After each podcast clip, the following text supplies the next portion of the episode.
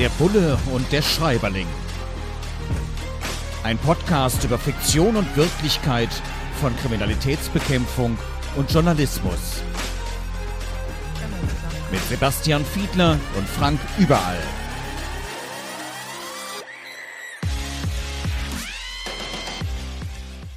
Herzlich willkommen zu einer neuen Ausgabe von Der Bulle und der Schreiberling, unserem Podcast, wo wir Bestsellerliteratur darauf prüfen, wie denn unsere Berufe dargestellt werden und wie realistisch das ist. Also unsere Berufe, das sind die der Kriminalpolizei und des Journalismus. Heute geht es um Anna Jansson, Leichenschilf, ein Kommissar Bark-Krimi. Ein Bestseller offensichtlich in Schweden und jetzt langsam auch in Deutschland im Len Vellet Verlag erschienen. Und es geht um einen Polizeikommissar, eben diesen Christopher Bark, der seine Tochter verloren hat und da sozusagen dann ja auch selbst betroffen ist und eigene Ermittlungen anstellt, weil die Polizei nicht intensiv genug ermittelt, also die zuständigen Stellen der Polizei. Hm, Jetzt kann ich mir natürlich vorstellen, dass das üblicherweise so geregelt ist, dass man in eigenen Dingen nicht ermittelt, aber manchmal natürlich auch sagt, okay, ich kann das, ich habe da Ahnung von und das bewegt mich so sehr, da muss ich doch was tun. Also ein klassischer dramaturgisch zugespitzter Konflikt, den wir in Romanen ja relativ häufig finden. Mein Bulle hier im Podcast ist Sebastian Fiedler. Sebastian, dass man irgendwo persönlich involviert ist, vielleicht dann auch von sich aus sagt, ich bin befangen, oder trotz Befangenheit irgendwie sagt, so jetzt lege ich nochmal die extra Runde rein, obwohl das nicht ganz den Vorschriften entspricht. Hast du sowas auch schon mal erlebt? Nee, tatsächlich nicht. Und ich kenne auch nicht wirklich Fälle aus meinem beruflichen Umfeld, bei denen das schon mal passiert ist. Aber man kann das ganz allgemein auf jeden Fall so beantworten, dass man das immer vom Ende ausdenken muss. Und das Ende, das, was ich jetzt meine, wäre eine gerichtliche Hauptverhandlung. Und da muss man sich natürlich immer dann die Frage stellen, wäre dann eine Ermittlerin oder ein Ermittler in einer Situation, wo er aus welchen Gründen auch immer zu irgendwelchen Sachen entweder nicht unbefangen aussagen kann, wo er aus einer Doppelrolle heraus auf einmal auftreten würde und so weiter. Und da fallen mir ganz viele solcher Konfliktsituationen ein, die das eigentlich verbieten müssten. Also was will ich damit sagen? Es kann auch den Erfolg torpedieren, wenn man noch so motiviert in eigenen Angelegenheiten versucht, sich da irgendwie einzubringen, weil man hinten raus vor Gericht möglicherweise dadurch ein Stück weit Schiffbruch erleiden könnte. Ja, ich bin als Journalist auch immer sehr zurückhaltend und wenn ich irgendwo, was ja durchaus mal vorkommen soll, mit Menschen beispielsweise aus der Politik befreundet bin, ne Sebastian, du sitzt ja mittlerweile im Bundestag, also ja. würde gegen dich etwas an mich herangetragen, dann sage ich immer, also ich sehe meinen Job schon ähnlich dem eines Staatsanwalts und sage, ich kann dann an einer solchen Stelle als Journalist nicht wegschauen. Aber in der Tat würde ich an der Stelle, um dieses Beispiel hier mal aufzugreifen, dann auch nicht selbst berichten können. Da würde ich mich tatsächlich für befangen erklären und sage in solchen Situationen dann immer, okay, ich gebe die Informationen jetzt an eine Kollegin, an einen Kollegen weiter und kümmere mich dann auch wirklich nicht mehr drum, mische mich nicht mehr ein, weil ich es dann auch für schräg fände, wenn man sich jemand mit jemandem duzt, wenn man mit jemandem gut befreundet ist, dann möglicherweise über diese Person berichten zu müssen, gerade dann, wenn es irgendwie so zugespitzt und investigativ wird. Ich finde, das kann man nicht. Da muss man sich auch als Journalist manchmal zurückhalten. Hm, ich habe mich ja, wir haben ja auch darüber gesprochen, in einer Studie mal damit beschäftigt, wie wird denn eigentlich unser Beruf Journalismus dargestellt, beziehungsweise auch die Nutzung journalistischer Produkte. Und da bin ich in diesem Roman über eine Stelle gestolpert, die mich dann doch etwas verwundert hat. Also üblicherweise sind es dann eher Tageszeitungen, die in Romanen eine Rolle spielen. Also irgendwie haben Autorinnen und Autoren der Bestseller-Belletristik mehr Bezug zu Tageszeitungen als zu dem, was empirisch am häufigsten in der Realität genutzt wird. Das sind nämlich Radio, Fernsehen und Internet. Und hier habe ich jetzt nochmal was gefunden und es ist ein aktueller Krimi, wo es dann heißt, bevor er unter die Bettdecke kroch, las er noch die jüngsten Nachrichten im Videotext. Nutzt du noch Videotext, Sebastian? Jetzt wirst du dich wundern. Ja. und ich löse das auch gleich auf.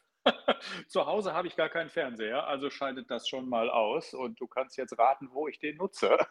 Den nutze ich tatsächlich im Bundestagsbüro. In Hotels? Da, nee, im, Bundestags im Bundestagsbüro. Ja, und zwar hat das einen ganz praktischen Grund. Da gibt es einen Videotext, der immer die Tagesordnung während einer laufenden Plenardebatte immer mitlaufen lässt.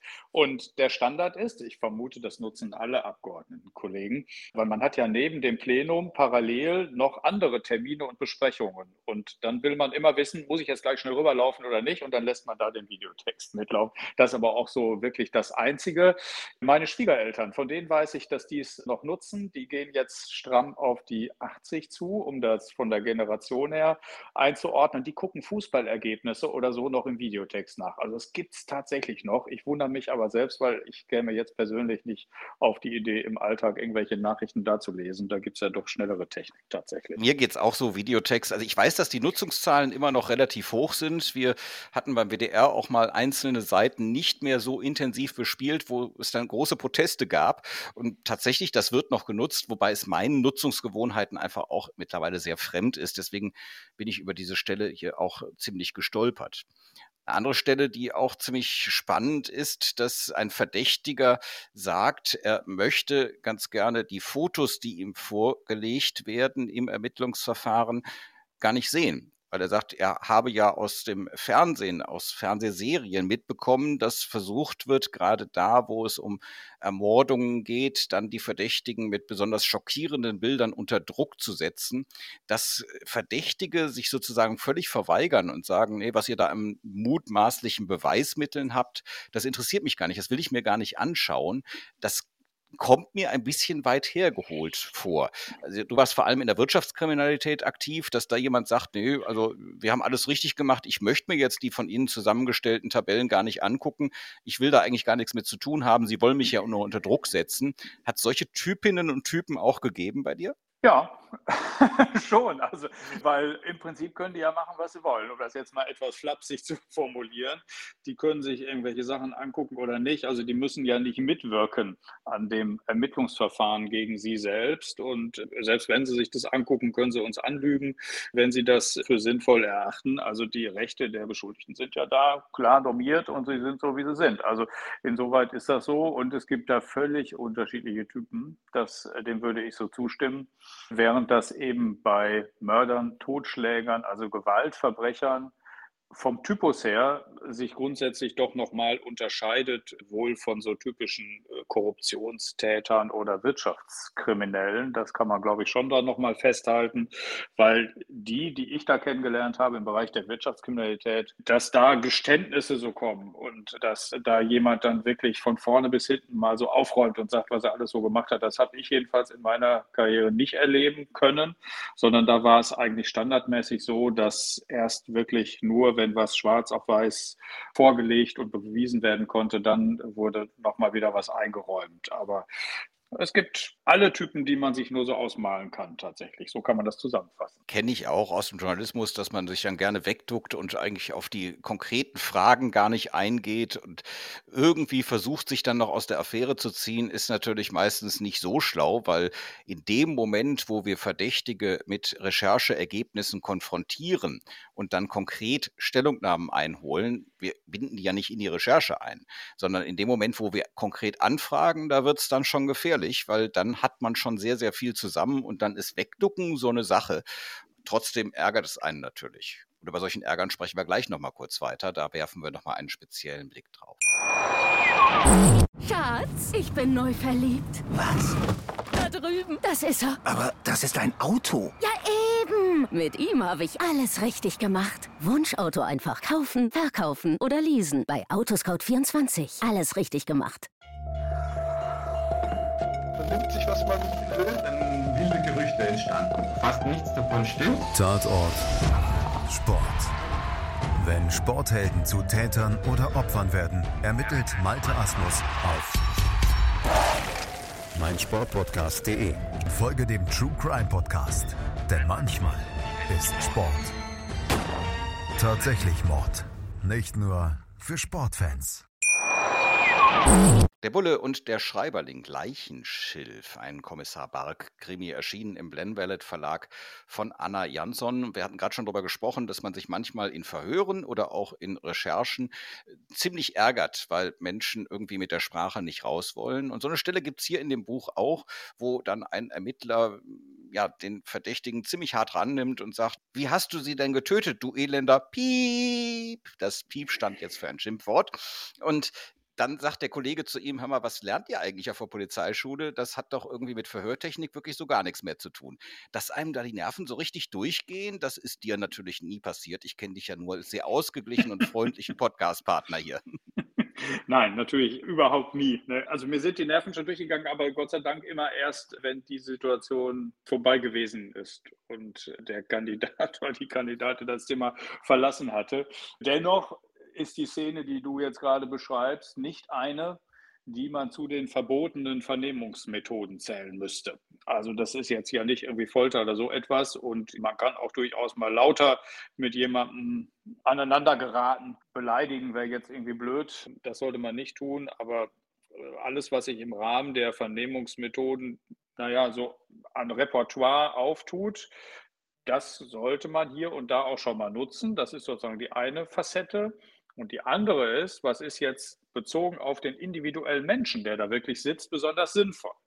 Und da ist es schon sinnvoll, dass mindestens einer der Vernehmenden einen guten Zugang zu diesem Menschen hat. Und man möchte ja, dass er sich einem anvertraut. Und deswegen beginnt man zumindest nicht mit solchen Episoden, wie du sie gerade geschildert hast, wo dann wirklich lautstark auf jemanden eingebrüllt wird. Das wäre allenfalls vorstellbar zu einem späteren Zeitpunkt der Vernehmung. Jedenfalls kann es unter Umständen da schon mal sinnvoll sein, ein bisschen auch emotionalen Druck aufzubauen. Aber das ist ein breites Feld der Vernehmungspsychologie.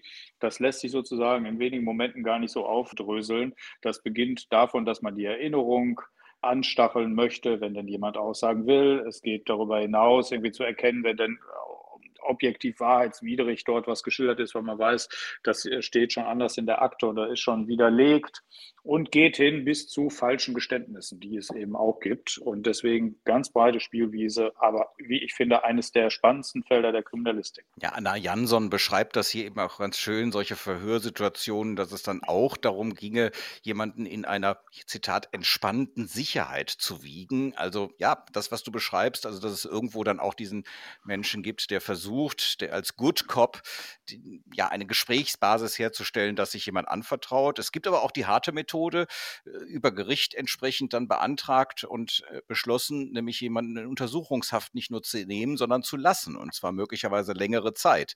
Dieser Druck von Untersuchungshaft, der hier bei Leichenschilf, dem Kriminalroman, auch beschrieben wird, äh, der gehört ja eigentlich zum Repertoire. Ne? Nicht in dem Zusammenhang. Also man könnte so sagen, indirekt will ich nicht völlig leugnen, dass das natürlich eine Rolle spielt oder eine Hoffnung begründet, dass Leute in der Haft durchaus dann doch nochmal die Gelegenheit haben, über ihre Taten nachzudenken und dann doch zum Ergebnis zu kommen, dann eine Aussage zu machen, Geständnis zu machen. Auf der anderen Seite, wenn man jetzt so hart ins Gesetz guckt und sich überlegt, was sind denn die eigentlichen Voraussetzungen dafür, dass jemand in Untersuchungshaft geht und dann bleibt, dann kommt man zum Ergebnis, dass man im Gesetz nichts findet, wo drin steht, damit einer aussagt. ja, also äh, so ist es nicht normiert, sondern man muss schon erstmal einen dringenden Tatverdacht haben und dann müssen bestimmte Haftgründe eine Rolle spielen. Das ist das, was ausschlaggebend ist dafür, dass jemand in Untersuchungshaft ist und bleibt. Und das andere spielt trotzdem eine Rolle, weil es im Ergebnis immer mal wieder dazu kommt, dass jemand sagt, boah, das habe ich mir doch nicht vorgestellt. Insbesondere Leute, die keine Hafterfahrung haben. Die sind dann doch etwas schockiert und wollen so schnell wie möglich wieder raus und gründen dann ihre Hoffnung darauf, wenn sie eine Aussage tätigen, dass das vielleicht dann auch den Haftrichter milde stimmt. Ja, das ist eine Lebenserfahrung, die mir A fehlt und die ich B auch nicht haben möchte. Schöner Begriff Hafterfahrung. Manchmal hat man auch einfach nur so ein Gefühl. Also das geht mir im journalistischen Bereich relativ häufig, dass ich manchmal gar nicht so genau erklären kann, warum ich mich einer Geschichte intensiver zuwende, warum ich da jetzt nochmal dran katze, nochmal nachhöre, nochmal mit anderen Menschen spreche, weil irgendwie denke ich mir, da, da ist irgendwas drin und meistens trügt mich nach vielen Jahren im Journalismus mein Bauchgefühl da auch nicht. Jetzt beschreibt Anna Jansson hier in ihrem Kriminalroman das für die Polizei auch. Er hatte auch, der Ermittler, nur so ein Bauchgefühl, für das er keine logische Erklärung hatte. Und dann hält er sich auch erstmal zurück, aber letzten Endes, ähm, so viel sei hier schon mal vorab verraten, liegt der Mensch dann auch nicht ganz falsch.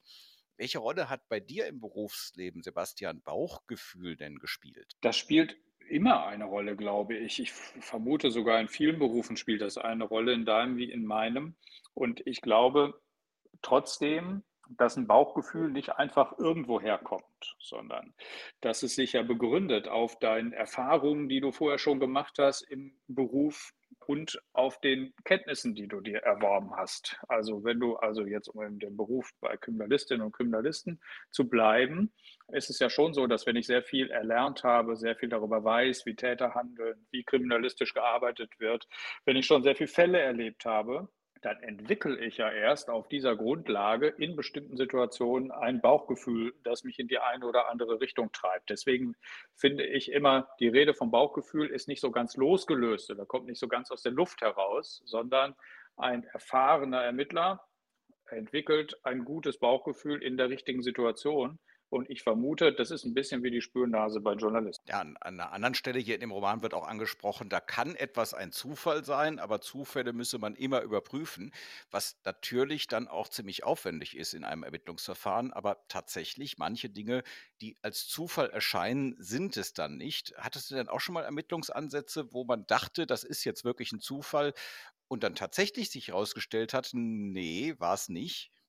Ähm, da muss ich ein langgezogenes M machen, weil ich gerade in eine andere Richtung stürmen wollte. Ich kann mich nicht erinnern, muss ich sagen. Ich, ich wollte nämlich gerade erzählen, äh, Zufälle gibt es natürlich und das heißt übrigens im Gesetz sogar auch so Zufallsfunde, nämlich bei Durchsuchungen, dass man auf irgendwelche Dinge stößt, die man nicht erwartet hatte. Allerdings, glaube ich, war es in allen Fällen auch nicht geplant. Also insoweit tatsächlicher Zufall, um auf deine Frage zu antworten. Dass also irgendwas dann tatsächlich nicht Zufall im Nachhinein gewesen ist, das wüsste ich nicht.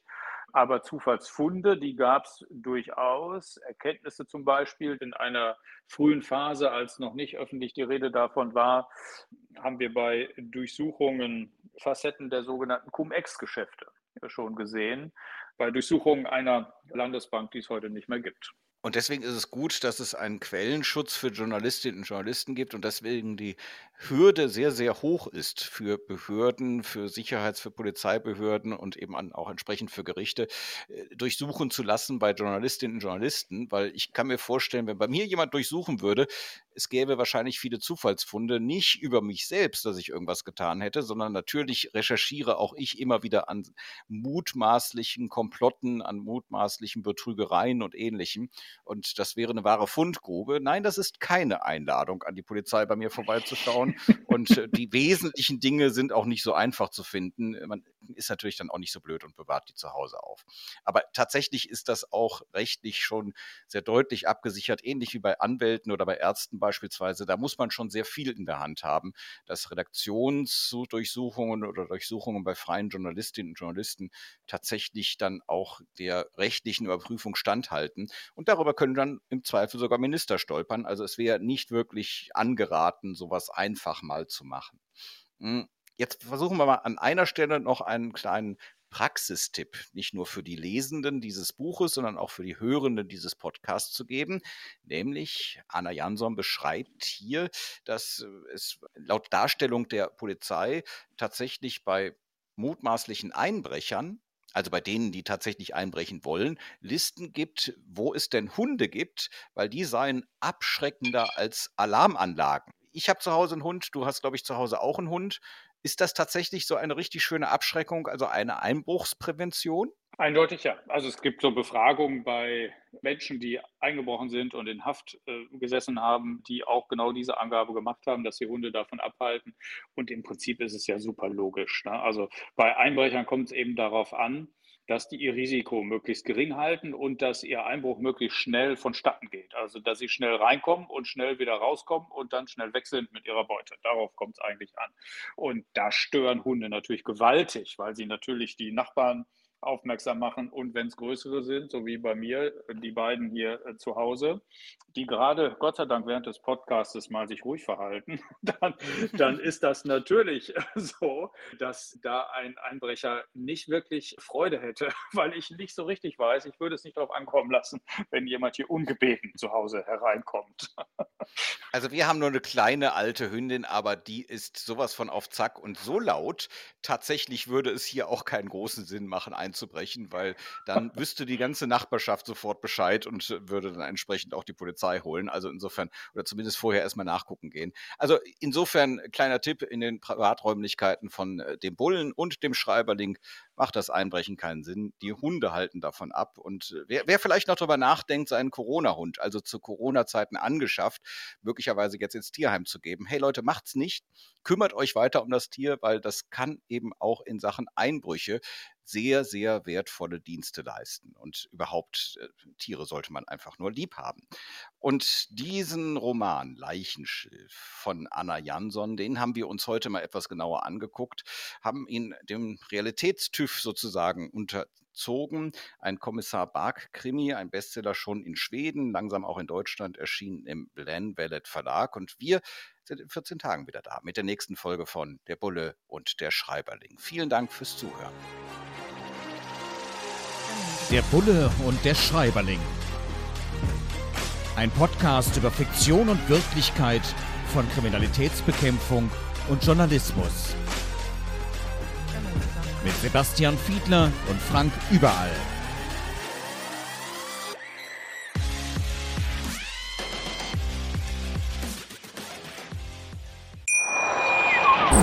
Schatz, ich bin neu verliebt. Was? Drüben. Das ist er. Aber das ist ein Auto. Ja, eben. Mit ihm habe ich alles richtig gemacht. Wunschauto einfach kaufen, verkaufen oder leasen. Bei Autoscout24. Alles richtig gemacht. Dir hat dieser Podcast gefallen? Dann klicke jetzt auf Abonnieren und empfehle ihn weiter. Bleib immer auf dem Laufenden und folge uns bei Twitter, Instagram und Facebook. Mehr Podcasts findest du auf meinpodcast.de. Schatz, ich bin neu verliebt. Was? Da drüben. Das ist er. Aber das ist ein Auto. Ja, eben. Mit ihm habe ich alles richtig gemacht. Wunschauto einfach kaufen, verkaufen oder leasen. Bei Autoscout24. Alles richtig gemacht.